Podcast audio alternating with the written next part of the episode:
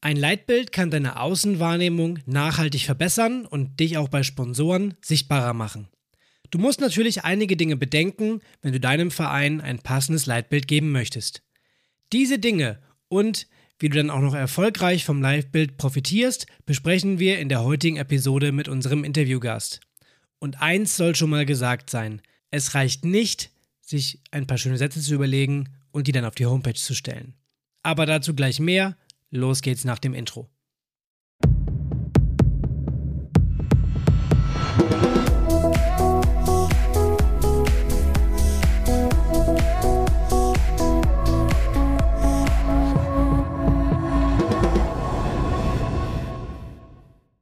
Ja, und damit herzlich willkommen im Vereinsstrategen Podcast, dein Podcast mit allen Themen rund um die Vereinswelt. Heute sprechen wir mal über das Thema Leitbild im Verein und haben uns dafür einen Gast eingeladen. Naja, Leitbild, das ist immer so eine Sache. Viele Unternehmen und auch manche Vereine haben eins, aber diese Werte und Ansichten, die dann da drin stehen, auch glaubhaft zu leben, ist gar nicht so einfach. Ich habe das 2017 selber erlebt, als wir bei uns im Verein ein Leitbild entwickelt haben und danach versucht haben, die komplette Vereinskommunikation darauf auszurichten. Das ist dann schon mal eine andere Herausforderung, als nur ein paar kluge Sätze aufzuschreiben, wie man gerne sein möchte. Ja, aber wie du Pascal schon richtig gesagt hast, ist es ja so, dass wir heute nicht über dein Best Practice Beispiel reden wollen, sondern über ein ganz anderes. Und wir wollen heute herausfinden, welche positiven Folgen das neue Leitbild für den TSV Urdenbach hatte. Wir haben uns dafür natürlich, wie du schon gesagt hast, Verstärkung im Podcast-Code und sprechen heute mit einem der Initiatoren dieses Leitbildprozesses. Unser heutiger Gast hat seinen Verein fit für die Zukunft gemacht. Auch seine Karriere im Ehrenamt lässt sich sehen. Er ist früh zu seinem ersten Trainerjob in die Fußballabteilung gekommen, hat dann ein FSJ in seinem Heimatverein gemacht und ist nach verschiedenen beruflichen Stationen nun wieder in der Heimat gelandet und dort aktiv. Besonders spannend finde ich, dass er mit seinem projektbezogenen Engagement zur Weiterentwicklung seines Herzensvereins beigetragen hat, dabei aber gar kein Wahlamt innehatte. Der Verein hat gut 1000 Mitglieder und liegt geografisch im gedachten Dreieck zwischen Düsseldorf, Wuppertal und, er kennt es nicht, Leverkusen. Er wird uns gleich berichten, wie der Prozess hin zum Leitbild des TSV Urtenbach gelaufen ist und was sich seitdem im Verein so alles geändert hat. Herzlich willkommen im Podcast Tobias Erkelenz. Ja, vielen Dank für die Einladung. Hallo. Ja, Tobi, bevor wir richtig einsteigen, vielleicht unsere obligatorische Einstiegsfrage. Äh, als Podcast-Zuhörer wirst du sie kennen. Was war bisher dein schönstes Erlebnis im Sport? Ja, das größte sportliche Ereignis ist noch gar nicht so lange her und für mich ganz passiv gewesen. Zum Schluss äh, ein Spieler, den ich in der U9 bei Fortuna äh, mit betreut habe, ist vor kurzem im Halbfinale der deutschen Meisterschaft gegen Schalke 04 aufgelaufen. Auch wenn ich nur den Anfang betreut habe, danach noch privat lange Kontakt hatte und bis heute habe, war das für mich natürlich ein großes Erlebnis zu sehen, äh, wie er hoffentlich bei Fortuna äh, die nächsten Schritte machen kann und bei meinem Herzensverein Fuß fassen kann. Klingt doch ganz gut. Also, da hat deine gute Trainerarbeit vielleicht Früchte getragen. Auch wenn dein Anteil, wie du eben schon sagtest, äh, vielleicht nur ein kleiner war. Aber immerhin. Ja, vielleicht war dann der Anteil im Sozialen äh, auch noch entscheidend. Das hat geholfen, um reinzukommen. Und äh, ja, ein kleines, kleines Stück. Dann lass uns mal den kleinen gedanklichen Schwenk auf den TSV Urdenbach schaffen. Ähm, auch da bist du ja noch aktiv, äh, warst zumindest auch früher Fußballtrainer und äh, bist dann weggezogen, wieder zurückgekommen und hast danach für dich entschieden, dass du dich wieder engagieren möchtest. Wie bist du denn eigentlich dazu gekommen, dich zu engagieren, beziehungsweise auch so ein Leitbild mitzuentwickeln, wenn du eigentlich gar nicht im Vorstand bist oder warst? Ja, mein Weg war, wie wahrscheinlich bei den allermeisten, äh, die Nachfrage, nachdem ich zurück in Düsseldorf war, war von äh, einem befreundeten Trainer aus dem Verein, der auch sehr, sehr aktiv ist und mit dem ich später die Leitbildarbeit angestoßen habe hast du nicht Zeit und Lust, mich einmal die Woche äh, beim Training der ersten Damenmannschaft zu unterstützen? Und dann habe ich gesagt, einmal die Woche, das kriege ich hin. Ich habe keine feste Verpflichtung am Wochenende, das war zeitlich nicht machbar. Und so bin ich in den Verein wieder zurückgerutscht und natürlich viele alte, bekannte Gesichter auch getroffen. Und äh, ein, zwei Jahre später kam dann eben die Anfrage, naja, wir könnten Unterstützung gebrauchen im Bereich Marketing und Vertrieb. Wir wissen, dass du da äh, beruflich Erfahrungen gesammelt hast. Kannst du uns da nicht unterstützen? Und das Nein fällt euch wahrscheinlich in Vereinsarbeit ähnlich schwer oder ist es schwer gefallen. Und äh, so bin ich eigentlich ja ungeplant dazu gekommen. Und äh, das vielleicht schon vorweg, der allergrößte Vorteil in unserem Verein ist, dass das Mitwirken nicht an feste Positionen gebunden ist. Und das kann ich auch vorweg sagen, wäre der erste Schritt Vorstandsarbeit gewesen, hätte ich es wahrscheinlich aus zeitlichen Gründen gar nicht erst anfangen können. Ganz kurze Nachfrage, du hast gerade gesagt, der berufliche Background ist Marketing. Da würde mich jetzt interessieren, ähm, A, kannst du das nochmal ein bisschen detaillierter vielleicht für die Zuhörer beschreiben, was äh, du unter Marketing in dem Moment verstehst? Und zum anderen ähm, würde mich mal auch interessieren, ob es dadurch, dass du es quasi hauptberuflich äh, machst, es auch einfach für dich dann einfacher ist, so ein Ehrenamt im Verein auszuüben. Ja, also ich habe Sportmanagement in Remagen am Rhein-Campus studiert und äh, habe in der Zeit dann erste Erfahrungen im Praxissemester gesammelt beim Sportrechtevermarkter Infront. Das war sehr vertriebslastig, wobei ich in meiner Trainee-Zeit dort eben auch für die Umsetzung der Sponsorenanfragen und Angebote zuständig war und äh, damit eben auch die, ja, die Gestaltung der Angebote mit in meiner äh, Hand lag, äh, sodass ich dort ähm, Einblicke in den Bereich bekommen habe, das dann später bei Mainz 05 in der Fußball-Bundesliga ebenfalls für Infront fortsetzen durfte und jetzt inzwischen in einem Unternehmen abseits des Sportes im Bereich Marketing und Kommunikation auch viel für den Partner ähm, im Partnerbereich, Partnermanagement äh, tätig bin. Ja, und zu deiner zweiten Frage. Für mich ist es äh, sehr schön, den Schwenk im Privaten wieder auch zurück zum Sport zu bekommen. Beruflich, wie gesagt, den Schritt rausgemacht aus dem Sportumfeld, aber in der Freizeit äh, dort wieder unterstützen zu können und mit dem Gelernten äh, eben auch Präsentationen besser aufbereiten, äh, die Darstellung eines Vereins zu verbessern. Das ist eine sehr, sehr schöne Aufgabe und äh, ja, das Feedback äh, gibt einem eben auch ein gutes Gefühl, dass man äh, dort dem Verein äh, ein Stück weit helfen kann. Dann wissen wir jetzt, wie du zum Verein gekommen bist und ich finde es sehr, sehr spannend, dass du gesagt hast, dass ja bei euch der erste Schritt gar nicht unbedingt in ein Wahlamt ist, sondern dass bei euch dieses projektbezogene Engagement auch gut gelebt wird. Ähm, ist das bei euch schon länger so verankert? Gab es da irgendwie einen Trend hin oder ähm, wie kam es dazu? Ja, noch zu meiner äh, FSJ-Zeit 2009 war es die Situation, dass wir einen dreiköpfigen Vorstand hatten, der sehr, sehr viel an Aufgaben, äh, Pflichten bei sich gebündelt hatte. Äh, das war einerseits dem geschuldet, dass der Verein sich in einem Umbruch gefunden, befunden hat, äh, sehr viel auch politisch arbeiten musste, um beispielsweise ein neues Funktionsgebäude zu bekommen, um die Anlage zu sanieren. Das waren viele Tätigkeiten, die beim Vorstand gebündelt waren.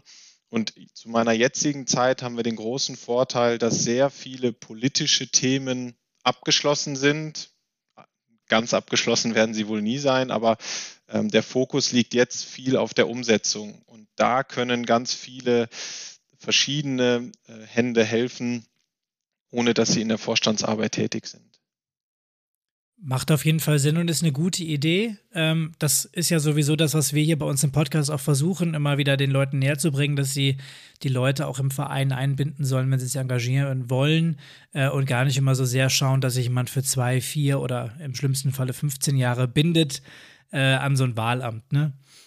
Ähm, lass uns gerne ähm, in das Thema Leitbild einsteigen und vielleicht gedanklich wieder einen Schritt zurück machen, um auf mal die Ausgangssituation bei euch im Verein zu schauen.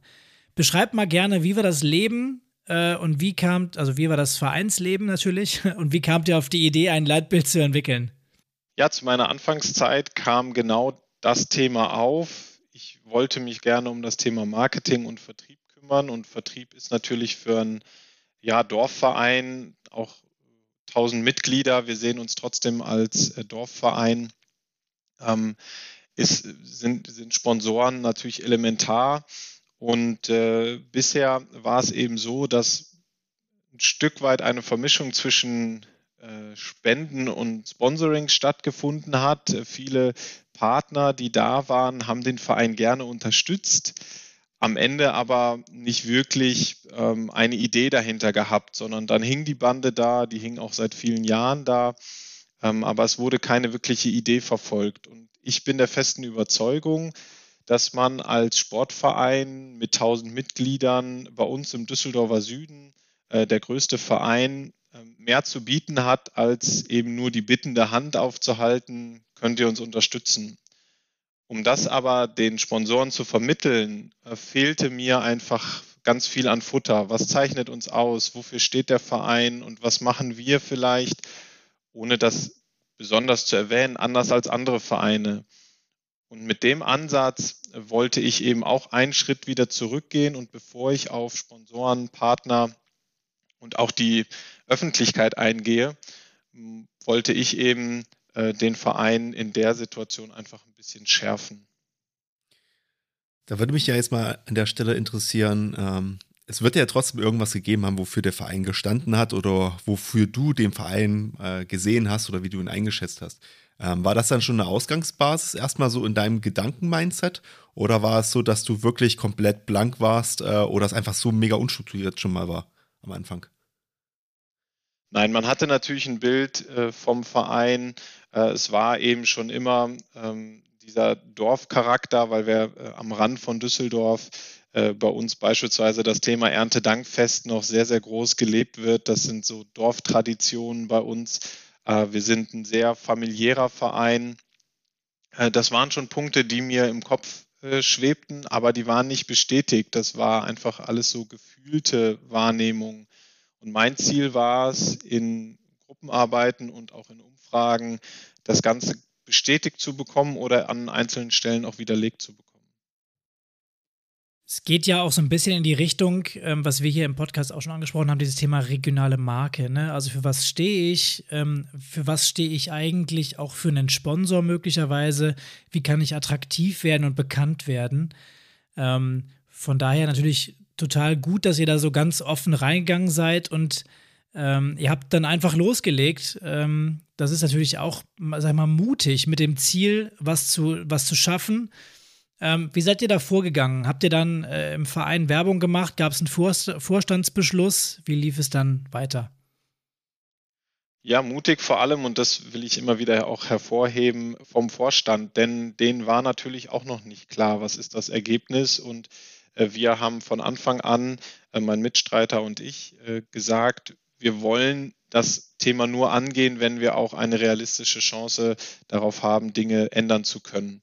Und diese Bereitschaft haben wir gespürt und das hat uns natürlich extrem geholfen. Wir waren dann eine Anfangsgruppe von acht Personen in einem engeren Kreis, die sowohl aus dem Bereich des Vorstandes, aber auch aus anderen ehrenamtlichen Tätigkeiten des Vereins zusammengekommen sind. Und dann war meine erste Idee zu sagen, lass uns gucken, dass jeder vier Personen mit in diese Leitbildentwicklung bekommt. Ich war der festen Überzeugung, wenn wir es ausschreiben, unsere Mitglieder per E-Mail oder per Post vielleicht sogar anschreiben, dass wir nicht wirklich Feedback bekommen, weil keiner so ganz genau weiß, hm, was soll ich da machen und da wartet Arbeit auf mich. Also war es mein Ziel, jeder spricht ganz gezielt Personen an. Personen, die jung und alt, weiblich und männlich, Mitglied und nicht Mitglied, das war mir auch ganz wichtig, des Vereins sind, um dann eine möglichst breite Gruppe zu haben. Und schlussendlich sind wir dann mit 30 Personen in die Arbeit gestartet.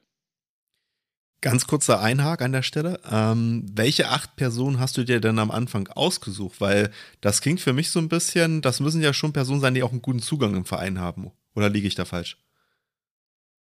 Ja, richtig. Also die äh, habe ich mir ehrlicherweise nicht ausgesucht, waren aber super passend, denn äh, sie waren Teil des Vorstandes. Also es waren zwei Mitglieder des Vorstandes dabei. Äh, wir hatten zwei Personen, die eine extrem lange Verbundenheit zum Verein haben, den Verein auch schon bei der Sponsorensuche in der Vergangenheit beispielsweise unterstützt haben, einen sehr guten Draht bei uns zur ersten Herrenfußballmannschaft hatten, die eben auch ja so ein Stück weit das Aushängeschild des Vereins sind, äh, wobei ich da Wert darauf lege, dass wir noch viele andere gute Punkte haben, aber von der Strahlkraft natürlich ähm, weit vorne sind. Und so hat sich die Gruppe gefunden und aus der haben sich dann ja die, die 30 Personen rekrutiert. War das dann relativ einfach? Ähm, also hast du den Vorschlag gemacht und ja sofort akzeptiert worden oder bist du da auch auf Widerstände gestoßen in dem Moment? Es war tatsächlich gemischt und es kam einmal das Feedback, naja, okay, das haben wir in der Vergangenheit auch schon mal versucht, das hat nicht funktioniert, das wird auch dieses Mal nicht funktionieren. Und wenn von den acht Leuten, äh, meinen Kollegen und mich mal ausgeklammert, von den anderen sechs, äh, fünf gesagt hätten, das wird nicht funktionieren, dann wäre es schwierig geworden. Aber das Schöne war, dass wir mehrere Personen da drin hatten, die gesagt haben, naja, aber anders als jetzt gerade wird es ja nur, wenn wir was versuchen. Und selbst wenn es halt nicht klappt, dann bleibt es, wie es jetzt ist. Aber da haben wir Bedarf, was zu ändern. Also von daher lass es uns ausprobieren. Und dann war es natürlich wichtig, bei den acht Personen immer wieder nachzuhaken. Habt ihr die Leute gefunden? Wir haben einen festen Termin gesetzt fürs erste Treffen und haben die Leute dann Stück für Stück zusammenbekommen. Das ist ja eigentlich eine ganz schöne Geschichte. Ähm, alleine schon, weil ich propagiere ja immer so ein bisschen dieses im Ehrenamt kann man nicht scheitern. Ja, also auch wenn es nicht geklappt hätte mit einem Endergebnis, hättet ihr für euch was mitgenommen, hätten, hättet wieder was gelernt, ihr hättet euer Netzwerk erweitert, möglicherweise neue Leute kennengelernt. Von daher äh, umso schöner, dass was bei rausgekommen ist äh, und auch schön, dass es bei euch so das Mindset auch gibt, dann einfach mal auszuprobieren und mal zu schauen, in welche Richtung es geht. Ich habe es gerade im, im Intro schon gesagt, wir haben das 2017 auch gemacht, haben auch ein Leitbild entwickelt und ähm, wir haben damals mehrere Workshops durchgeführt. Bei uns war so das Kernteam zehn Personen. Das hat dann so die Ergebnisse zusammengefasst und auch verfeinert.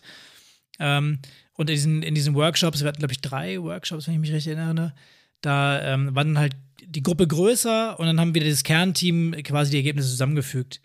Ähm, habt ihr da auch, du hast ja gesagt, Mitglieder und Nichtmitglieder, habt ihr auch so die Bürger des Dorfes eben mit eingebunden, um so eine breite Meinung und ein breites Bild auch über den Verein zu bekommen? So gut es ging, definitiv. Das war unser Ziel. Äh, denn, vielleicht kommen wir da gleich nochmal drauf zu sprechen, eins unserer Probleme äh, beim Verein war es, dass wir hauptsächlich als reiner Fußballverein wahrgenommen wurden. Und ich daran arbeite, obwohl der Schwerpunkt äh, bei mir auch Fußball ist, dass wir als gesamtheitlicher Verein wahrgenommen werden. Und dafür ist es natürlich wichtig, einerseits Personen, die gar nicht direkt mit dem Verein verbunden sind, bisher zu gewinnen, damit wir diesen ganz äh, ja, klaren Blick von außen bekommen und äh, gleichzeitig eben äh, auch von innen heraus äh, mit dem Feedback dann arbeiten können. Dann lass uns nochmal einen Schritt zurückgehen, ähm, bevor wir dann gleich zu den Ergebnissen kommen oder dem, was quasi an Schwierigkeiten aufgefallen ist. Ähm, du hattest ja gesagt gehabt, ihr wart dann eine Gruppe von 30 Personen. Jetzt ist ja diese Gruppengröße schon deutlich schwieriger zu handeln als ähm, eine Acht-Personen-Gruppe. Sagtest du, gab im Prinzip eine, jeder von den acht musste quasi so drei, vier Leute zusammensuchen. Sind die dann von dem befragt worden nach einem Fragebogen oder gab es dann einfach offene Gespräche und man hat dann die wichtigsten Punkte notiert? Ihr habt das zusammengetragen in einer Gruppe, habt dann darüber diskutiert oder gab es irgendwas ähm, Standardisiertes, wo ihr dann quasi auch Vergleiche ziehen konntet oder wie muss ich mir das vorstellen? Also mir fehlt noch ein bisschen gerade die, die, die ähm, die Idee dahinter, wie ihr quasi auch ein bisschen die Ergebnisse, also die Einschätzung quasi überprüft habt und wie ihr ähm, versucht habt, das dann auch zu quantifizieren, weil Meinungen können ja auseinandergehen und müssen ja nicht für den Gesamtverein sprechen. Ja, ja, wir haben ein, äh, ein Startmeeting gewählt, bei dem wir äh, mit allen 30 Personen äh, damals zu Corona-Zeiten eben in digitaler Form zusammengekommen sind und mein Kollege, der Michael Boll und ich äh, haben zusammen uns verschiedene Kategorien überlegt, denn wir haben genau das gleiche Problem gesehen. Mit 30 Leuten wirst du das gleiche Thema nicht konstruktiv nach vorne bringen, denn dafür gibt es dann 30 verschiedene Ansätze ähm, und, und, das wird, wird kompliziert und führt nicht zum Ziel. Also haben wir gesagt, wir bilden Untergruppen von Themen, die wir in der Leitbildthematik abgedeckt haben wollen. Das war für uns beispielsweise das Thema Nachhaltigkeit, aber auch das Thema Vereinsleben, Äh, wir haben den Bereich gegen Rassismus und gegen Gewalt. Wir hatten den Bereich neue Sportarten. Das heißt also, ähm, in diesen Gruppen war es für uns wichtig, beim Auftakt zu gucken, kriegen wir alle Gruppen besetzt, wir haben da auch darauf geachtet, wieder dieses breite Bild abzudecken, jung, alt, weiblich, männlich, Mitglied, nicht Mitglied. Und in diesen Gruppen war der allererste Schritt, dass wir ganz bewusst von Recherche gesprochen haben. Die eine Gruppe konnte natürlich besser recherchieren, äh, zum Beispiel die Gruppe, die sich um ähm, Altersstruktur im Verein und in der Region, ähm, ja, Entwicklung auch der Region. Also man kommt ja ganz gut an Daten, wie entwickelt sich die Bevölkerung, sowohl von der Anzahl als auch vom Alter in den einzelnen Stadtteilen von Düsseldorf, die für uns interessant sind. Äh, der andere hat zusammengetragen, die andere Gruppe, äh, was haben wir bisher für Sportarten und was gibt es in der Umgebung für Sportarten und was gibt es vielleicht für Sportarten, die keiner bisher abdeckt, die aber in anderen Regionen irgendwie eine Rolle spielen. Und das war dieser erste Schritt, Recherche, lasst uns versuchen, so viel Daten wie möglich im ersten Schritt zusammenzuführen. Und diese, jetzt muss ich mal nachfragen, also diese Punkte, die ihr dann quasi eruiert habt, die habt ihr aus den Achter-Meetings aber erstmal herausgearbeitet gehabt. Die habt ihr nicht aus den 30er-Meetings gehabt, sondern die 30er-Meetings waren wirklich, also die kleinen Gruppen waren dann wirklich dafür da, um die Punkte herauszuarbeiten. Also wir haben zu acht die Leute gesucht, mit 30 Leuten das Auftaktmeeting gehabt und gesagt, hey, wir haben acht verschiedene Themen. Teilt euch doch bitte in, äh, ja, maximal äh, geht in zwei Gruppen rein und unterstützt die Gruppe dann bei der Entwicklung. Aber diese acht Themen habt ihr dann in der 30er-Gruppe gefunden oder seid ihr schon mit den acht Themen in diese 30er-Gruppe hineingegangen? Weil ihr gesagt habt, ihr seid Experten, ihr habt quasi den größeren Überblick und habt gesagt, habt, das sind unsere Punkte, die wir sehen. Die haben wir definiert vorher tatsächlich. Ah, okay, gut. Okay, das, weil das wäre nämlich jetzt, äh, das ist nämlich jetzt spannend äh, aus meiner Sicht, weil ich hätte jetzt gedacht gehabt, äh, dass ich quasi offen reingegangen wäre und aus dieser Gruppe quasi die Punkte herausgearbeitet und nicht gesagt hätte, ich wäre mit vordefinierten Punkten da einge, eingetragen, weil das, also ich gehe jetzt nur mal in einen normalen Verein rein, der jetzt vielleicht nicht so dieses Feedback hat oder dieses Wissen hat, was wir jetzt hier in der Runde haben. Aber wenn ich jetzt ähm, sagen würde, ich bin jetzt Vorstand, ich, ich würde vielleicht zwei oder drei Punkte können äh, oder kennen, aber ich wüsste vielleicht nicht die anderen fünf Punkte und die müsste ich mir ja gegebenenfalls auch erstmal erarbeiten. Und deswegen war es mir jetzt nochmal wichtig, nochmal äh, klarzustellen, dass das natürlich für jeden Verein auch ein bisschen anders, ein bisschen mit dem Background zu tun hat. Aber dass es sein kann, dass man den Gruppen auch erstmal diese Punkte herausarbeiten muss. Das war mir nur einfach nochmal wichtig zu betonen.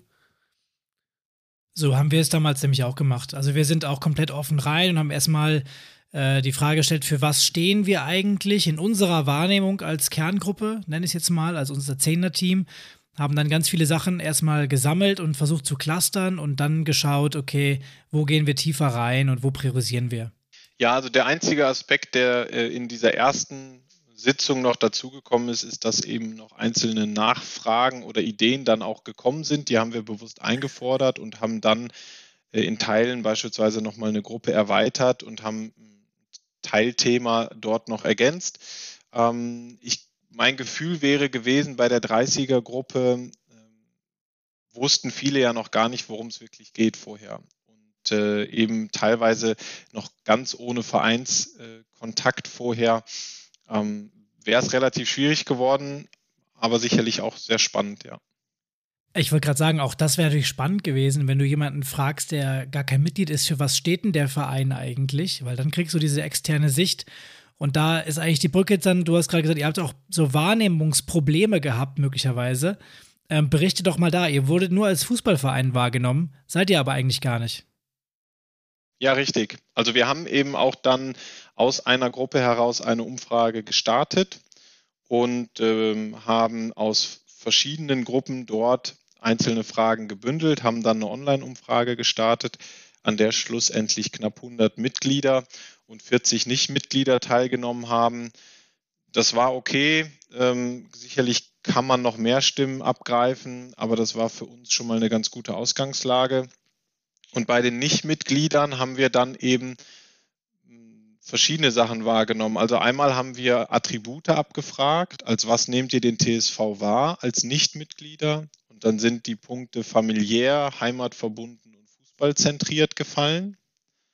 Äh, für uns spannend in dem Punkt war, 50 Prozent der Befragten sind regelmäßig oder sehr häufig auf der Anlage. Sicherlich kann man es nachvollziehen, wenn man sagt, okay, so eine Umfrage wird natürlich über unsere Kanäle auch gestreut und versucht, in die Nichtmitglieder reinzubekommen. Und als erstes kriegst du natürlich enge Ver Verwandte oder Freunde der Mitglieder, aber am Ende für uns auch sicherlich nochmal eine generierte Zielgruppe. Also auch nochmal.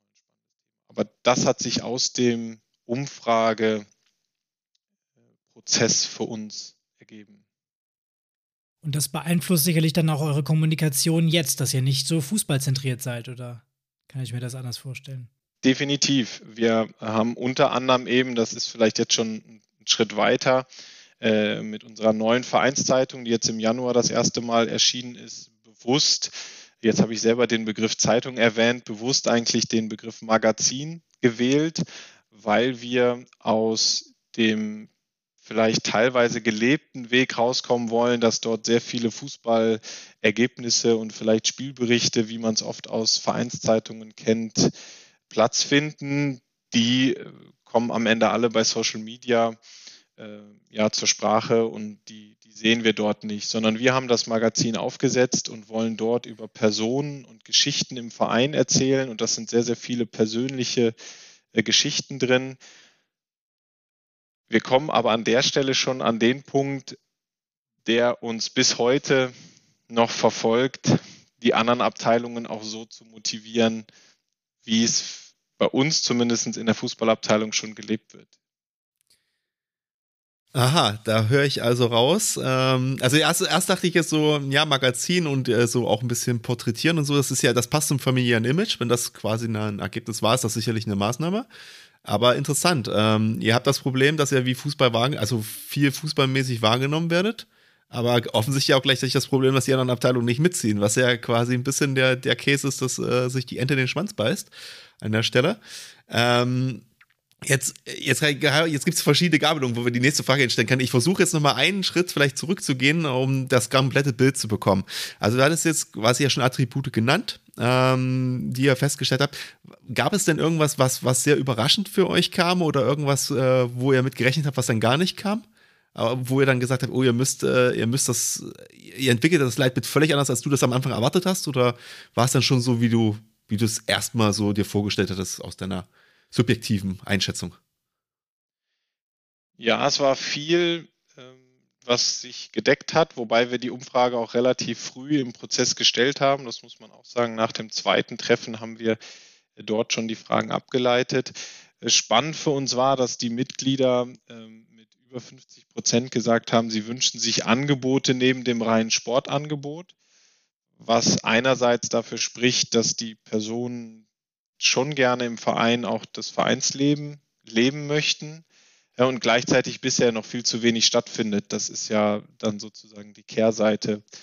Ähm, spannender Punkt und für uns eben auch was, wo wir im Bereich Ehrenamt ansetzen wollten, war das Feedback, dass wir auch Übungsleiter natürlich befragt haben und äh, die sich vom direkten Umfeld mehr wertgeschätzt fühlen als vom Verein. Und direkte Umfeld ist dann oft beim Fußballtrainer ist die Mannschaft, beim Tourentrainer die eigene Gruppe.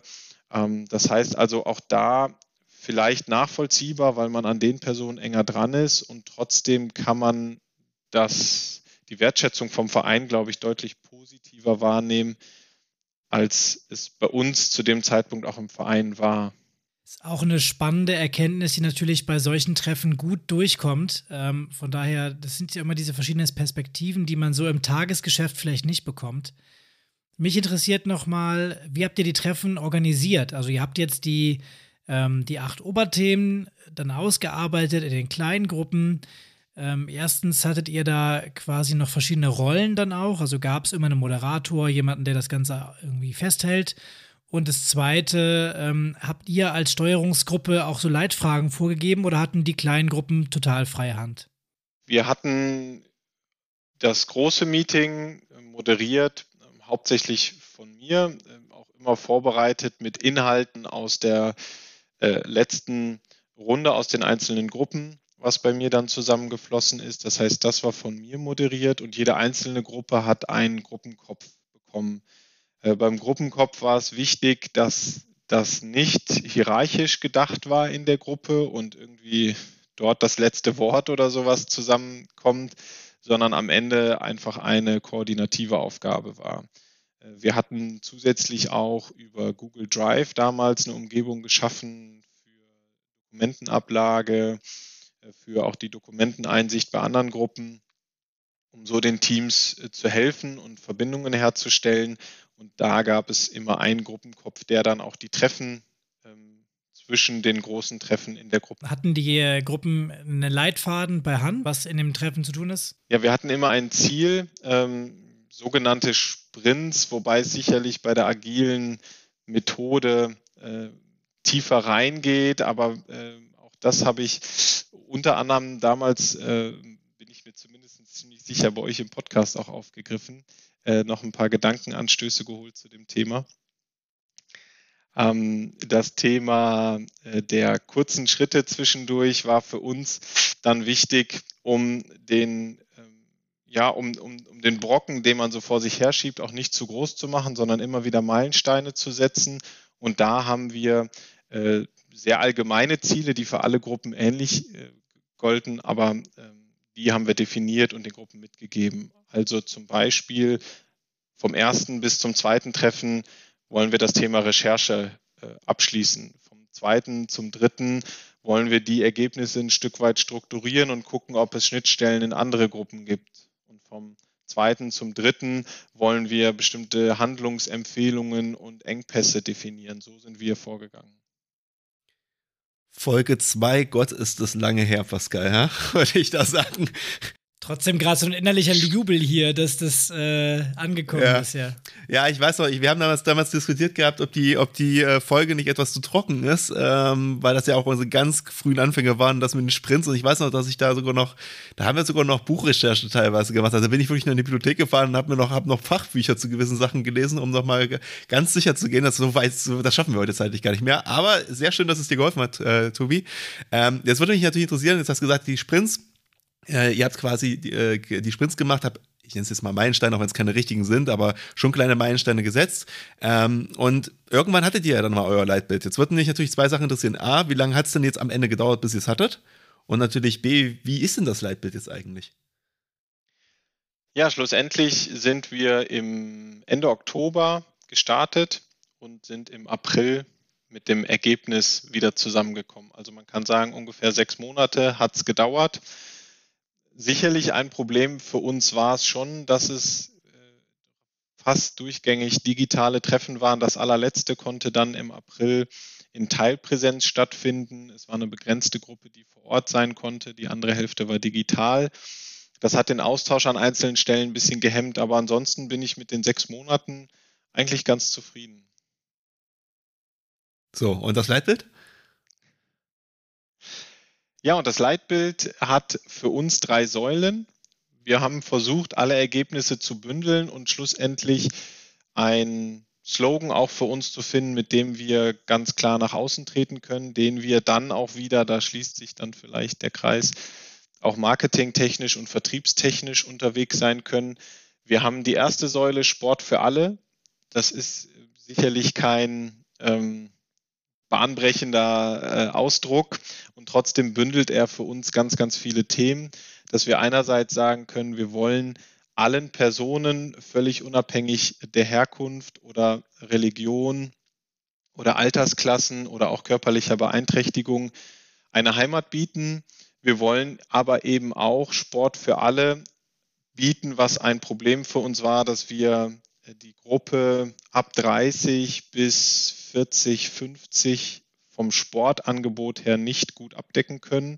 Auch denen wollen wir ein Sportangebot bieten und gleichzeitig auch das Thema leistungsorientiert und trotzdem Sport für alle. Es muss immer ein Angebot auch geben für den, der das als reinen Freizeitsport sieht. Das war die erste Säule. Die zweite Säule, nachhaltig und sozial aktiv. Für uns war das ein Thema, was wir bündeln können.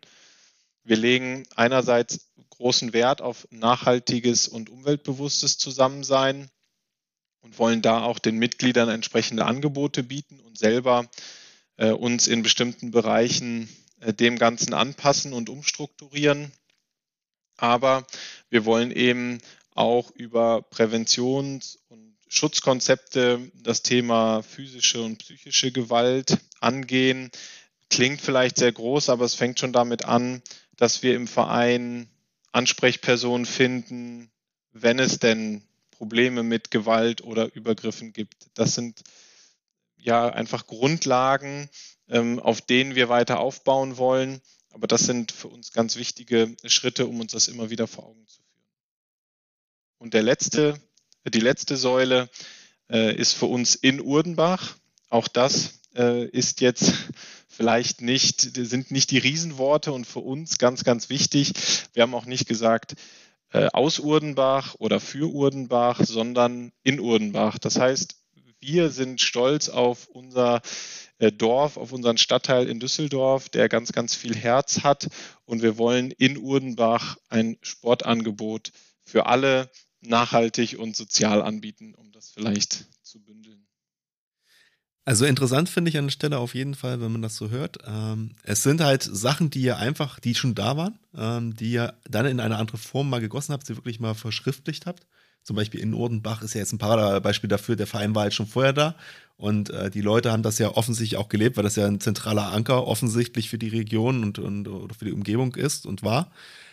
Aber es gibt dann halt auch das mit den Schutzräumen zum Beispiel und sowas. Das ist natürlich auch gerade in letzter Zeit wieder ein heiß diskutiertes Thema. Also Schutzräume, also sag ich mal, dass man Vertrauenspersonen hat, dass man weiß, wenn man ein Problem hat, man kann sich an jemanden wenden, der äh, quasi nicht den Rücken über äh, einredet, sondern dass man wirklich ein gutes Gefühl. Das ist äh, extrem wichtig aus meiner Sicht. Ähm, und das ist sicherlich was, das habt ihr wahrscheinlich neu initiiert. Das wird nicht sein, was ihr schon ähm, vorher so hattet und so gelebt habt, oder? Das ist wirklich aus der aus den Projekten entstanden. Richtig, denn das war dann für uns der letzte Schritt, äh, dass nachdem wir das Leitbild definiert haben, äh, eine Vision aufgebaut wird und Teil der Vision auch ganz klare Handlungsempfehlungen waren. Und die haben wir als Gruppe auch ganz gezielt in Richtung Vorstand formuliert. Für uns war es wichtig, wir liefern die Ergebnisse und wir können auch in der Umsetzung unterstützen. Aber das Gesamtbild immer wieder zusammenzuführen, sehen wir eben als Aufgabe des Vorstandes in koordinierender Aufgabe und eben auch in welche Vision habe ich für den Verein. Jetzt ist es ja so, dass bei diesen Leitbildern, ähm, das können jetzt alle drei gleich nicken bestätigen, wir hatten einen gemeinsamen Professor wahrscheinlich, der das äh, liebevoll mal gesagt hat, eine Vision, ein Leitbild bringt halt gar nichts, wenn man es nicht quantifizieren kann, weil dann kann man ja gar nicht überprüfen, ob die Maßnahmen erfolgreich wirken. Habt ihr dann in dem Moment auch, als ihr das Leitbild hattet und angefangen habt, Maßnahmen umzusetzen, ähm, auch ähm, Kennzahlen gesammelt oder Informationen gesammelt, geguckt, ob es Veränderungen gibt? Oder ist das noch ein offener Schritt, den ihr macht? Oder sagt ihr, ihr verzichtet drauf, weil ihr da vom ich nenne es mal Gefühl ausgeht? Nein, also vom Gefühl wollen wir definitiv nicht ausgehen und trotzdem stecken wir noch in dem Schritt davor fest. Und das ist auch definitiv für mich ein Learning, dass der Prozess anfangs schwieriger war als die Leitbilderstellung, äh, was vielleicht für erfahrene Personen in dem Umfeld äh, jetzt selbstverständlich klingt, aber der Schritt in die Umsetzung fällt in einzelnen Bereichen noch sehr schwer. Äh, liegt unter anderem daran, wir haben natürlich jedem von den 30 Personen gesagt, hey, ihr habt für sechs Monate eine Aufgabe und es wäre toll, wenn ihr die sechs Monate am Ball bleibt, aber ihr habt danach null Verpflichtungen. Ähm, ihr könnt im Verein weiter Teilbereiche übernehmen, könnt aber auch danach sagen, schön war's und bis bald. Und ähm, natürlich war so ein Stück weit danach auch eine Phase, wir haben dadurch neue Ehrenamtler gewonnen, ein großer Erfolg. Aber äh, trotzdem gibt es viele Teilbereiche, die besetzt sein müssen, um alles umzusetzen. Und da sind wir immer noch in der Findungsphase. Und da vielleicht abschließend, wir haben jetzt im April bei uns wieder Vorstandswahlen. Äh, das ist auch nochmal der Schritt, dass ich glaube, dass nach diesen Vorstandswahlen wir mit neuem Schwung und klarem Organigramm in die, in die nächste Zeit reingehen können und das dann noch besser gelebt wird. Aber um die Frage der Quantifizierung nochmal zu klären, ja, wir haben klare Ziele gesetzt, ähm, die in kurzfristige und auch in mittelfristige Ziele für uns geteilt sind. und wo wir bei den kurzfristigen Zielen ganz klar merken, dass wir dort noch nicht so weit sind, wie wir es in der Umsetzung gerne wären. Ist ja auch okay, dass es äh, dann ein Stück weit länger dauert. Da muss man ja auch dann dem Ehrenamt Attribut zollen. Ja, ihr macht das nicht hauptberuflich, ihr könnt das nicht mit aller Macht durchdrücken. Ähm, auch wie du es gerade schön gesagt hast, ihr habt die Leute in Anführungszeichen verpflichtet für ein halbes Jahr und ähm, der eine oder andere wird jetzt sicherlich auch sagen, du, meine Kraft ist jetzt vorbei, mein Weg endet hier. Ähm, ihr dürft es gerne weitermachen und äh, dementsprechend wünsche ich euch viel Glück. Ähm, was mich natürlich noch interessiert, ist, wie haben da eigentlich so die Mitglieder, die nicht beteiligt waren, auf das Leitbild reagiert? Extrem positiv. Wir haben wirklich sehr, sehr viele positive Stimmen bekommen und ich glaube vor allem deswegen, was Martin auch vorhin gesagt hat, wir haben ganz bewusst darauf gesetzt, dass wir sagen, es war nicht vorher alles schlecht oder wir wollen jetzt den Verein auf links drehen. Es gab sehr, sehr viel Gutes im Verein, über das bisher viel zu wenig berichtet wurde, sodass auch das Thema Kommunikation immer eine Rolle gespielt hat und wir an einzelnen Stellen einfach eine klare Schärfung hinbekommen haben und die Dinge rund um den Verein einfach mal auf den Punkt gebracht haben und dann, wie wir glauben, sinnvoll ergänzt und beispielsweise auch durch eine neue Homepage, durch eine deutlich gesteigerte Präsenz in der Presse äh, bei uns regional äh, viel, viel mehr Aufmerksamkeit erzeugt, als wir es eben über viele Jahre getan haben, ohne dass wir immer was Neues machen, sondern dass wir einfach auch über die Dinge berichten, die wir machen. Ich habe es ja gelesen, das Leitbild, darin bezeichnet ihr euch als Verein mit Herz.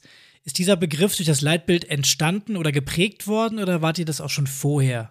Ein äh, gutes Beispiel. Wir sind tatsächlich unter anderem durch das Thema Erntedankfest, aber auch generell bezeichnet sich Urdenbach als Dorf mit Herz. Das ist ein sehr geprägter Begriff. Und dieser Begriff Verein mit Herz, der schwirrte tatsächlich seit meinem FSJ äh, damals schon rum. Äh, der hatte die erste Erwähnung, soweit ich das weiß, äh, auf Schlüsselanhängern, die ich damals als Merchandising-Idee im FSJ mitgebracht habe. Damals irgendwie noch ein ganz cooles Ding. Äh, würde ich jetzt heute zwar nicht mehr machen, aber Begriff Verein mit Herz ähm, ist dort dann gefallen, eben aufgrund dieses Dorf mit Herzes. Und das war einer der Punkte, wo wir gesagt haben, wenn wir den Begriff verwenden, dann wollen wir dem auch klare Attribute zuordnen und sagen können, Warum sind wir das denn? Also, du hattest quasi die Leute schon gebrandet vorher, jahrelang vorher. Sie konnten sich schon mit der Marke identifizieren. Dann hast du es auf einem Papier niedergeschrieben als Leitbild. Ähm, das heißt also, du musstest die Werte gar nicht mehr zu deinen Mitgliedern transportieren. Die waren quasi schon alle vorgebrainwashed. Aber jetzt, nee, jetzt nochmal zurück, also zum Ernst. Ähm, jetzt haben wir natürlich diese Leitbild. Jetzt steht das auf einem Stück Papier. Du hast jetzt auch ähm, vielleicht deine ein paar Mitglieder begeistert, hast du ja gesagt, oder die waren sehr schnell begeistert. du hast deine Projektgruppe. Aber wie muss man das jetzt vorstellen? Also, wie begeistert man die Leute dann dafür? Wie transportiert man das zu den Mitgliedern weiter, diese Informationen? Du gibst ja denen wahrscheinlich nicht das Leitbild, sagt, lest mal und dann so, oh, das klingt so gut. Es erinnert mich an meinen Schlüsselanhänger von früher. So, also nur damit man sich das vielleicht nicht mehr vorstellen kann. Also, wie kriegt man das quasi emotional geladen rüber zu den Mitgliedern? Ja, ganz schwierige Sache, an der wir tatsächlich in einzelnen Abteilungen auch bis heute noch arbeiten. Wir sind Schritt für Schritt vorgegangen, dass nachdem wir den Vorstand mitgenommen haben und da eben auch die Begeisterung tatsächlich gespürt haben, weil es natürlich auch äh, der Vorstandsarbeit hilfreich war, ähm, dass wir gesagt haben, wie kriegen wir es jetzt in die einzelnen Abteilungen transportiert und haben im ersten Schritt alle Abteilungsleiter äh, dazugeholt und haben eben das Leitbild vorgestellt. Wir haben auch ganz bewusst ohne dass dort jetzt hunderte von Reaktionen kamen, bevor wir in der Presse einen sehr, sehr großen Artikel zum Leitbild hatten, das Leitbild an alle Mitglieder verschickt. Und das war, die meisten haben wir per E-Mail erreicht inzwischen und konnten damit mitteilen, hey, wenn ihr noch Input habt, den ihr dort drinnen nicht sieht, seht, dann könnt ihr jetzt noch aktiv werden. Und diesen Spielraum haben wir ganz klar auch äh, für mehrere Wochen gegeben. Es kamen noch eins, zwei Rückmeldungen, aber wie vielleicht auch zu erwarten, jetzt nicht extrem viele. Eher das Feedback, hey, finde ich einen schönen Ansatz. Und dann sind wir eben in die Kommunikation gegangen, wie schon erwähnt, über die Regionalzeitung, äh, über eine komplett aufgesetzte, neu aufgesetzte Homepage, über die, über das Magazin und über unsere Social Media Kanäle. Und da haben wir extrem viel positives Feedback bekommen und stecken jetzt aber genau an dem Punkt, und das ist wirklich äh, tagesaktuell, will ich sagen, jetzt müssen wir noch viel mehr in die Umsetzung gehen. Du hattest ja vor uns auch schon erwähnt gehabt, dass es bei der Umsetzung mit den Abteilungen äh, Probleme gab. Jetzt hast du ja gesagt, wie ihr es gemacht habt. Klingt aber so ein bisschen ja auch mit dem Zusammenhang von uns heraus, dass es halt offensichtlich nicht so ganz hundertprozentig äh, auch funktioniert hat mit allen. Und jetzt würde mich interessieren, was sind denn so die Probleme, die da aufgetaucht sind? Oder was denkst du denn, was da ähm, vielleicht, äh, also seid ihr zum Beispiel darauf falsch eingegangen am Anfang? Habt ihr da gewisse Leute falsch angesprochen? Oder ist das so eine, so eine Kontrahaltung oder ist das einfach so eine Mir ist alles egal Haltung, die da dann vorherrscht bei diesen Leuten oder in diesen Abteilungen? Wie muss ich mir das vorstellen? Ich würde sagen, wir haben momentan im Verein noch das Problem, wenn es denn ein, ein Problem ist, dass wir teilweise eben in den Abteilungsleitungen Personen haben, die extrem gute Trainer sind, die auch extrem starke soziale Fähigkeiten haben und in der Abteilung sehr, sehr gut ankommen, die aber nicht äh, Jawohl und hier geschrien haben, als es darum ging, den Abteilungsleiterposten anzunehmen, sondern die gesagt haben, naja, wenn ich es nicht mache, dann haben wir keinen an der Position. Und diese Personen sind eigentlich mit den vielen Tätigkeiten, die sie schon ausführen im Trainingsbereich und im sozialen Bereich, eigentlich ausgelastet.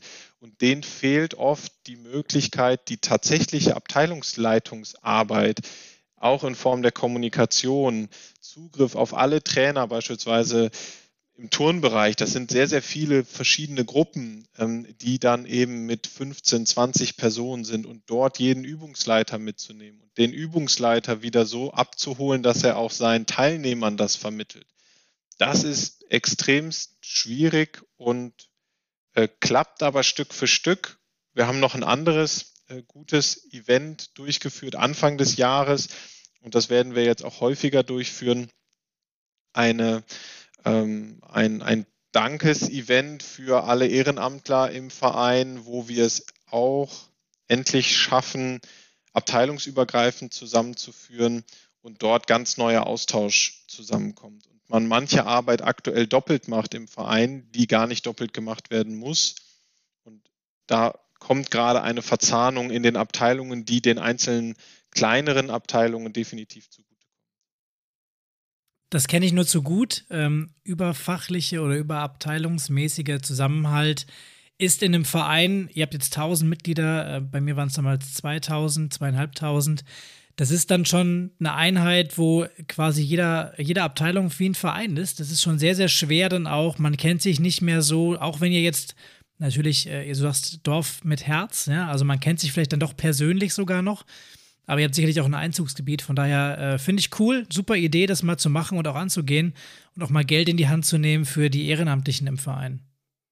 Ja, und für uns ist es eben, wir haben die, die Vereinsgaststätte, äh, wo wir dann eben auch zusammenführen können. Und das ist eben einer dieser Aspekte fürs Vereinsleben, dass wir in Zukunft äh, einmal im Monat äh, am letzten Donnerstag sozusagen ein TSV-Treff ins Leben rufen wollen äh, und auch der wird sicherlich am Anfang nur mit ganz viel äh, Mund-zu-Mund-Propaganda funktionieren, aber dann gelebt sein soll, dass du dort immer irgendwelche Mitglieder triffst und im Optimalfall auch welche aus anderen Abteilungen. Ich mache dann gerne nochmal die Klammer ganz zum Anfang quasi. Du hast gesagt, du wolltest Marketing und Sponsoring bei euch im Verein verbessern. Ähm, hast dann gemerkt, ihr habt eigentlich gar keine Attribute. Jetzt hast du durch das Leitbild Attribute geschaffen. Ist jetzt äh, ein langer Zwischenschritt gewesen, aber jetzt natürlich die Frage, wird das Marketing und Sponsoring jetzt besser bei euch? Das Gute war, dass es quasi keine Struktur vorher gab. Es gab definitiv Sponsoren und Partner im Verein, aber noch keine Struktur. Und das Gute war, dass ich direkt zu Beginn mit einer Struktur unterstützen konnte. Äh, ein Teil der Struktur war es, dass ich gesagt habe, ich möchte, dass wir eine äh, individuelle Sponsorenpräsentation hinbekommen, auf der wir uns als Verein auf drei, vier Seiten vorstellen. Am Ende sind es, glaube ich, dann fünf, sechs geworden, aber äh, trotzdem relativ konzentriert. Und dass wir auf einer Titelseite den Namen des Sponsors reinschreiben, dass wir auf der Sponsorentafel, die in der Präsentation drin ist, einfach die Logos einfügen zeigen, hey, an der Position wärt ihr. Ähm, dass wir Beispielbilder von Vereinszeitungen und von den Werbematerialien aufführen.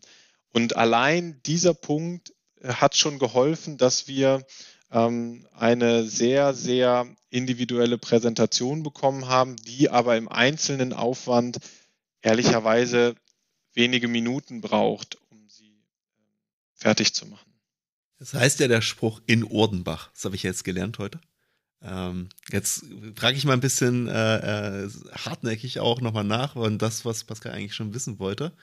Ähm, wenn ich jetzt wirklich auf die Reihenzahlen gucke, habt ihr A, mehr Sponsoren gewonnen dadurch? Weil ich sag mal, in Odenbach bedeutet ja auch kleiner Kreis, wahrscheinlich geringe Anzahl an Sponsoren und ihr habt euch ja jetzt auch nochmal ein bisschen mit diesem Spruch nochmal eingekapselt, wirklich an der Stelle und gesagt, diese Region und nichts anderes. Ähm, oder, äh, also konntet ihr damit dann quasi die drei verbleibenden Sponsoren auch noch gewinnen, die es bei euch potenziell im Ort gab? Oder haben sich jetzt die Umfänge des Sponsorings erhöht? Oder wie muss ich mir das vorstellen? Also, ich könnte jetzt wirklich kesserig sagen, jetzt nur bezogen auf den Punkt, ähm, war vielleicht alles schön und gut, aber eigentlich hat es am Ende, zumindest was die Sponsoreneinnahmen angeht, gar nichts gebracht. Der Sponsorenbereich ist tatsächlich der, der mit am besten äh, entwickelt werden konnte. Ähm, wir haben im allerersten Schritt eine ganz neue Struktur geschaffen, dass wir, ähm, auch das kennt man vielleicht von den größeren Vereinen, äh, manche kleinere haben es inzwischen auch umgesetzt, dass wir also von Premium-Partnern ähm, sprechen, ganz bewusst nicht den einen großen haben wollen, sondern wir möchten vier bis fünf Premium-Partner haben. Wir möchten darunter die Ebene 1894 Partner, das ist unser Gründungsjahr äh, installieren und wir haben als unterste Ebene die Teampartner. Äh, diese Ebene ist für uns die Möglichkeit, dass wir Sponsoren, die bisher rein in den Teams Trikots gesponsert haben oder Material gestellt haben, auf eine e Ebene drüber bekommen. Und in der Struktur haben wir eben diesen 1894 Partner komplett neu ins Leben gerufen. Da stehen wir aktuell bei acht festen Partnern und äh, das wird in den nächsten Wochen zweistellig. Auf Premium-Partner-Ebene entwickelt sich obwohl die Gespräche auch immer ein bisschen länger dauern. Ähm, und auf Teampartner-Ebene äh, sind wir inzwischen auch bei mehreren Partnern und es entwickelt sich. Aber nur aus Urdenbach oder auch aus der Region? Also seid ihr jetzt quasi das St. Pauli, das St. Pauli von Düsseldorf geworden? Oder seid ihr auf dem Weg dahin? Dass ihr quasi so eine schöne Marke jetzt werdet oder euch da so viel Mühe gebt, dass das quasi auch für überregionale Partner interessant wird, die eigentlich nichts mit Odenbach zu tun haben? Das ist tatsächlich ein guter und wichtiger Punkt, äh, um das Ganze dann auch noch rund zu machen. Wir haben in Urdenbach sogar ein ganz anderes Problem, dass wir nahezu keine Industrie haben bei uns. Also das ist rein Wohngebiete hauptsächlich. Äh, und vor dem Hintergrund gehen wir gerade den parallelen Weg, dass wir sagen, wir haben im Umfeld äh, genug Unternehmen, die äh, rund um den TSV aktiv sein wollen. Und da schließen wir den ganzen Düsseldorfer Süden mit ein. Wir haben aber eben sehr viele interessante Privatpersonen im Umfeld. Die sind Geschäftsführer, Abteilungsleiter oder andere Persönlichkeiten in den Unternehmen, die aber nicht in Urdenbach sitzen die teilweise auch gar nicht mit ihrem Unternehmen präsent sein wollen, die aber sagen, Mensch, wenn wir dieses Netzwerk in Urdenbach zusammenbekommen, dann ist das für mich super spannend. Und das ist diese zweite Säule im Sponsoring, die entsteht. Wir haben beispielsweise vor einem guten Monat, Ende äh, Februar, eine Veranstaltung gehabt, bei der wir zum Jahresauftakt rund um ein Spiel der ersten Herren sowohl Politik aus der Region als auch spannende Leute aus der Wirtschaft, als auch über einen guten Kontakt ähm, einen äh, ehemaligen Spieler von Fortuna Düsseldorf oder zwei ehemalige Spieler. Der eine ähm, ist eher aus den Ende 70er Jahren von Fortuna und der andere aus den letzten Jahren, äh, die dann diese Veranstaltung so spannend machen, dass wir Sponsoren, Privatpersonen, Wirtschaft und Politik an einen Ort bringen, dieser Anlaufpunkt als Netzwerkplattform sein wollen. Ich glaube, da hast du jetzt was ganz Wichtiges gesagt, Tobi. Ähm, und zwar, man muss sich halt überlegen, also du hast jetzt eine Situation geschildert, die wahrscheinlich der eine oder andere Verein kennt und die immer für unlösbar gehalten wurde. Nämlich, wir haben keine Industrie, wir haben gar nichts drumherum. Und ihr habt das über einen anderen Weg geschafft, so interessant zu werden, weil ihr quasi etwas Unikes geschafft habt, im, wahrscheinlich in der Region im Breitensport bei euch, nämlich dass ihr eine Netzwerkplattform geworden seid. Also ihr habt natürlich gute Voraussetzungen offensichtlich, es scheint eine ich nenne es mal, bessere Wohngegend in der Region um Düsseldorf zu sein. Aber ihr habt halt genau diesen Vorteil, dieses eine Unique, was ihr halt habt, genutzt und habt das geschickt zu einem Vorteil umgewandelt und könnt daraus jetzt partizipieren und habt eigentlich eine Schwäche zu einer Stärke umgewandelt. Und das ist immer das, was wir ja auch sagen, dass man halt auch mal in die Ecke denken muss. Und auch wenn du natürlich jetzt eine relativ klassische Sponsorenpyramide jetzt erstmal so dargestellt hast, ähm, und wir auch schon mal Podcast gesagt haben, dass auch das nicht unbedingt immer die, die Lösung für alles ist, aber es zeigt halt einfach, dass man einfach kreativ sein muss und dass man halt nicht immer alles von A nach B machen soll, so wie es einem gesagt wird, sondern einfach mal wirklich die Gegebenheit sich anschaut und dann überlegt, was sind denn eigentlich meine wirklichen Vorteile? Und das ist ein super Beispiel aus meiner Sicht, auch wenn ihr natürlich noch lange nicht am Ende seid, aber es ist ein super Beispiel, ähm, wie man sich mit Themen auseinandersetzen muss und wie man äh, aus wirklich, äh, ich will nicht sagen nichts, aber aus, aus einer normalen Startposition ähm, etwas wahrscheinlich wirklich Hervorragendes äh, schaffen kann.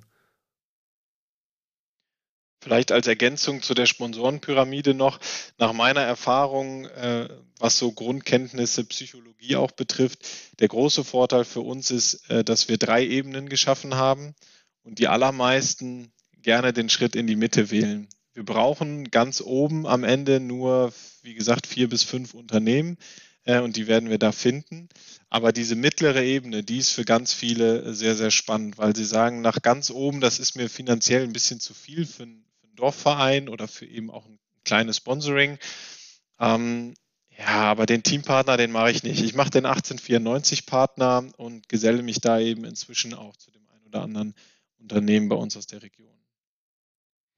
Also ich merke schon, Tobi, wir müssen dich nochmal verpflichten für das Thema Sponsoring. Ich glaube, da äh, steht nochmal eine zweite Episode an. Äh, ist auf jeden Fall spannend. Ich würde trotzdem hier versuchen, mal die Klammer dran zu machen, weil ansonsten driften wir dann doch zu sehr ab. Ähm, vielleicht gehen wir wirklich nochmal auf das Leitbild zurück äh, und auf die nächsten Schritte, die euch bei euch anstehen. Ähm, du hast jetzt gesagt, neues Magazin, neue Homepage, dadurch auch neue Kommunikation. Ich gehe mal davon aus, das Leitbild steht gerade jetzt am Anfang sowieso mega im Mittelpunkt bei euch. Ja, ihr wollt die Werte transportieren. Wir haben darüber gesprochen. Auf dem Papier bringt das nichts. Wir müssen das irgendwie ja, transportieren und auch leben. Ähm, was sind die nächsten Schritte bei euch? Habt ihr schon eine Art Kommunikationsstrategie ausgearbeitet? Ja, die nächsten Schritte sind für uns jetzt tatsächlich erstmal äh, super spannend. Wie bildet sich der neue Vorstand, um dem neuen Vorstand das Thema nochmal vorzustellen. Es könnte sein, dass das auch aus bestehenden Mitgliedern äh, des Vorstandes sich ergibt, aber äh, das bleibt noch offen und spannend. Und dann ist es für uns wirklich wichtig, dass wir nochmal an den Punkt der Vision und auch an den Punkt der Maßnahmen gehen. Und dann möchte ich gemeinsam mit dem Vorstand und dem äh, Kollegen von mir äh, dahin kommen, die Maßnahmen, die wir auch schon im April letzten Jahres formuliert haben, nochmal ähm, vorzubereiten. Das sind dann auch beispielsweise Dinge, wo es darum geht, dass wir jedes Jahr uns intensiv mit zwei Sportangeboten auseinandersetzen wollen und mindestens eins prüfen, um es zu testen. Ähm, wir wollen das Thema äh, vom offenen Ganztag, wobei es jetzt eben bei uns bewegte Schulkindbetreuung heißt. Ähm, also ich kenne es unter dem offenen Ganztag, aber es ist immer wichtig, es bewegte Schulkinderbetreuung zu nennen. Äh, bei uns äh, Gruppen anbieten und ähm, damit eben auch in dem Bereich äh, stärker tätig sind. Wir wollen das Bereich Ehrenamt äh, stärken und wir wollen auf das Thema Nachhaltigkeit noch tiefer eingehen. Also da sind viele ganz konkrete Maßnahmen. Ich will jetzt auch nicht zu tief reingehen, vielleicht mal ein paar Beispiele gerade genannt. Ähm, und die wollen wir noch weiter konkretisieren. Ja, gut, wenn ihr das jetzt ganz rausrollt, ähm, dann macht das ja Sinn, da die Maßnahmen so nach und nach abzuarbeiten. Klingt auf jeden Fall stimmig. Ich glaube, es ist ja auch klar, dass ihr euch in ein paar Jahren mal Gedanken machen müsst, ist das, was wir da festgehalten haben, eigentlich auch so angekommen? Oder hat sich was sogar verändert in der Wahrnehmung? Also auch dieses Leitbild muss ja irgendwann mal so einem Stresstest unterzogen werden, wo vielleicht dann die nächste Gruppe kommt und sagt, okay, ähm, war ein guter Anfang, eins, zwei Dinge sind vielleicht gar nicht mehr so der Fokus. Äh, ich gehe da noch mal rein und schaue mal, inwieweit sich das Ganze ergänzen lässt. Ich hoffe doch und gerne, was nur bedeuten würde, dass es noch mehr gibt, die sich rund um den Verein äh, engagieren und sich dem Thema annehmen. Also wir haben klare Ziele formuliert, auch was Mitgliederzahlen angeht und was den Anteil beispielsweise auch von, von Urdenbachern, also äh, Bewohnern des Stadtteils bei uns im Verein angeht. Äh, das sind natürlich auch am Ende Zahlen, an denen man sich ganz trocken messen lassen kann. Und wenn man eine Umfrage nochmal ähnlich gestaltet wie die alte, äh, kann ich sicherlich auch die übereinander legen und feststellen, äh, hat sich wirklich was verändert.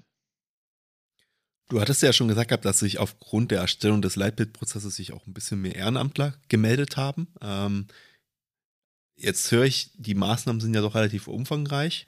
Ähm, jetzt ist wahrscheinlich so ein bisschen das äh, der Punkt der Restriktion an der Stelle wahrscheinlich auch ein bisschen der Arbeitseinsatz oder die Arbeitszeit, die ihr dann braucht, auch um diese Maßnahmen umzusetzen.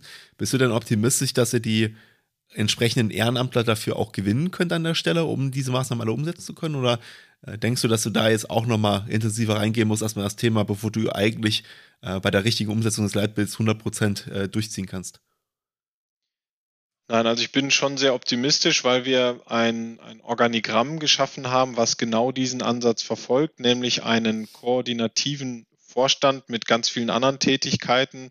Das, das will ich nicht auf die Koordination beschränken, aber dass wir bewusst auch die Vorstandsarbeit entlasten, um dort Personen zu finden, indem wir sagen, wir schaffen darunter auf ähm, der operativen Ebene sieben bis acht Teilbereiche, die sich um auch Teilbereiche des Leitbildes kümmern und beispielsweise zwei Personen, die verantwortlich sind für Events rund um den Verein, um einfach nur mal ein Beispiel zu nennen.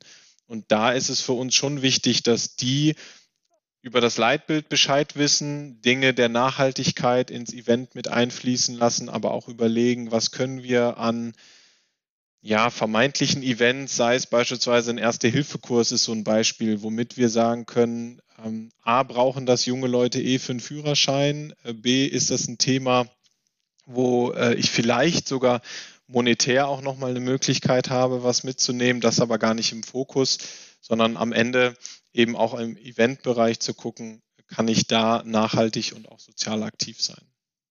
Jetzt sprechen wir ja relativ lange heute schon. Ähm, und wir müssen natürlich jetzt auch ein bisschen das noch für unsere Zuhörer, glaube ich, ein bisschen ordnen, mal ein bisschen auch zusammenfassen. Wenn du jetzt nochmal so zurückblickst auf die letzten Monate, aber jetzt auch auf die Folge und was du heute so erzählt hast, was sind denn also aus deiner Sicht die drei Erfolgsfaktoren, die für den Leitbildprozess ähm, bei euch im Verein eigentlich äh, die entscheidenden waren? Also was würdest du auch, sage ich mal, anderen Vereinen dann auf jeden Fall mitgeben wollen, worauf sie achten sollen? Für mich der wichtigste Punkt ist die Offenheit des Vorstandes für Veränderungen. Der zweite Punkt sind, ist der Schneeballeffekt für mich. Also ich brauche ein kleines Team, aber das können auch fünf, sechs Personen sein, die den ganzen Prozess ins Rollen bringen. Und die müssen in diesen Schneeballeffekt reinkommen und andere Leute für diese Arbeit gewinnen. Und als drittes ganz konkrete Maßnahmen und messbare Ziele zu definieren, wie du es auch eben richtig formuliert hast. Okay. Das, äh, ja, das klingt auf jeden Fall für mich erstmal sehr stimmig. Äh, Würde ich dir jetzt ähm, so zustimmen. Ähm, und was mich jetzt aber nochmal interessiert, du hast ja am Anfang gesagt, du brauchst einen, einen Vorstand, der da auch mitzieht. Ähm, vielleicht ist das ja gerade so bei dem einen oder anderen Verein das, woran es hakt aktuell. Hast du da dann vielleicht noch einen Tipp für, uns, für unsere Zuhörer, wie sie vielleicht den Vorstand da noch ein bisschen in die richtige Richtung schubsen könnten? Ja, am Ende hängt es vielleicht dann auch immer davon ab, an welcher Stelle stehe ich als Verein. Wenn ich äh, auch als Vorstand merke, hey, wir müssen eigentlich was tun, ähm, dann kann ich sicherlich den Ansatz wählen und sagen, lasst uns mal eine Grund, Lage schaffen. Es muss ja nicht das fertige Leitbild sein, aber lieber Vorstand, lass uns doch mal äh, loslaufen. Wir ähm, bilden erste kleine Gruppen und schaffen erste Ideen, damit du siehst, was wir uns darunter vorstellen, wenn man sich vielleicht auch unter dem Begriff der Leitbildentwicklung und den Maßnahmen nichts vorstellen kann. Wenn ich als Verein vielleicht an dem Punkt stehe, dass der Vorstand sagt, ich habe jetzt nicht die Energie, mich auch noch einer Leitbildentwicklung zu widmen, dann merke ich ja ganz klar, dass der Vorstand mit seinen Aufgaben äh, ausgelastet ist. Und wenn ich es dann schaffe, ihn davon zu überzeugen, dass ihm die Arbeit am Ende vielleicht sogar eine Entlastung darstellen kann, schaffe ich es vielleicht, ihn zu überzeugen, obwohl es mir absolut bewusst ist, dass das ein, ein schwerer Schritt ist, einen alteingesessenen Vorstand von Veränderungen und auch von ein Stück weit vielleicht Machtabgabe oder Entscheidungsgewalt zu überzeugen. Das ist eigentlich ein schönes Schlusswort, Tobi. Also ähm, es lohnt sich auf jeden Fall dabei, ähm, seinen Vorstand zu bearbeiten, selber die Initiative zu übernehmen, sich selbst auch mal was zu trauen, ähm, einfach mal mutig zu sein, in den Verein zu gehen, was zu machen, weil ich habe es ganz am Anfang der Episode ja gesagt, Scheitern gibt es aus meiner Sicht im Ehrenamt sowieso nicht. Ähm, von daher, ja, ich glaube, ich spreche mal für Martin und für mich zusammen. Vielen Dank an dieser Stelle schon mal, dass du dir die Zeit genommen hast heute, äh, um hier auch mal aus deinem Verein zu berichten. Ja, vielen Dank, äh, dass ich da sein durfte und berichten durfte und freue mich natürlich, wenn es über die verschiedenen Kanäle äh, auch Kontaktmöglichkeiten gibt, da auch immer gerne äh, der Austausch über die Episode hinaus würde mich natürlich auch ja, da hast du doch äh, direkt den richtigen Stein ins Rollen gebracht. Ähm, ich weiß ja von dir, dass du auch äh, fleißig bei dir im Umfeld schon Werbung gemacht hast für unseren Podcast. Äh, dickes Dankeschön natürlich, das freut uns. Jetzt geben wir dir was zurück und zwar, du, du, darfst Teil der Community werden und bist natürlich auch ein echter Vereinsstratege. Ähm, wenn jetzt ein Hörer, eine Hörerin da draußen sich denkt, Mensch, so ein Leitbild, das würde uns ganz gut zu Gesicht stehen. Ich muss den Tobi mal ansprechen, das klang ganz gut, was der gemacht hat. Wie erreicht man dich dann am besten? Ja, am einfachsten ist der Kontakt per E-Mail. Ähm, das ist tobias.erkelenz.tsvurdenbach.de. Bin aber auch über, erreichbar über ähm, LinkedIn, wer es etwas förmlicher nutzen möchte, aber natürlich auch gerne. Also die beiden Wege äh, sind problemlos nutzbar. Perfekt, dann packe ich doch direkt, wenn ich es darf, deine E-Mail-Adresse, dein LinkedIn-Profil und den Link natürlich zum TSV Urdenbach hier in die Show Notes rein. Dann ist es für den, der gerade Lust hat, ganz einfach mal drauf zu klicken und den Kontakt zu dir zu finden. Genau, von daher vielen Dank, Tobi, dass du heute dabei warst. Hat Spaß gemacht äh, und ich glaube, die zweite Episode zum Sponsoring irgendwann, da kommen wir nochmal auf dich zu. Gerne und vielen Dank. Und wenn auch du ein Leitbild für deinen Verein entwickeln möchtest, dann kannst du dir sicherlich das ein oder andere Horn heute definitiv aus der Folge mitnehmen. Aus meiner Sicht ist die Beteiligung von einer breiten Mitgliederbasis genau der richtige Ansatz und man darf sich auch ruhig Zeit nehmen für so einen Prozess. Das Ganze mit Leben zu füllen, die Mitglieder und das Umfeld zu begeistern und dann auch bei der Umsetzung durchzuhalten, ist die Kunst, die bei einem Leitbild entscheidend ist und macht schließlich den Unterschied aus zwischen einem erfolgreichen Leitbild und einem Leitbild, was nur auf dem Papier existiert. Und wenn dich das Thema Leitbild interessiert und wir dazu mehr Content bringen sollen, dann schreib uns gerne eine E-Mail an info@vereinstrategen.de oder schreib uns auf Instagram und Facebook. Du kannst dich natürlich gerne auch mit anderen Themenwünschen bei uns melden, damit wir diesen Podcast noch weiter auf deine Bedürfnisse ausrichten können. Und den TSV Urdenbach samt Leitbild verlinke ich dir ebenso in den Show Notes. In diesem Sinne verabschieden wir uns dann auch wieder für heute, wünschen dir noch eine gute Restwoche Bleib engagiert und bis zum nächsten Mal.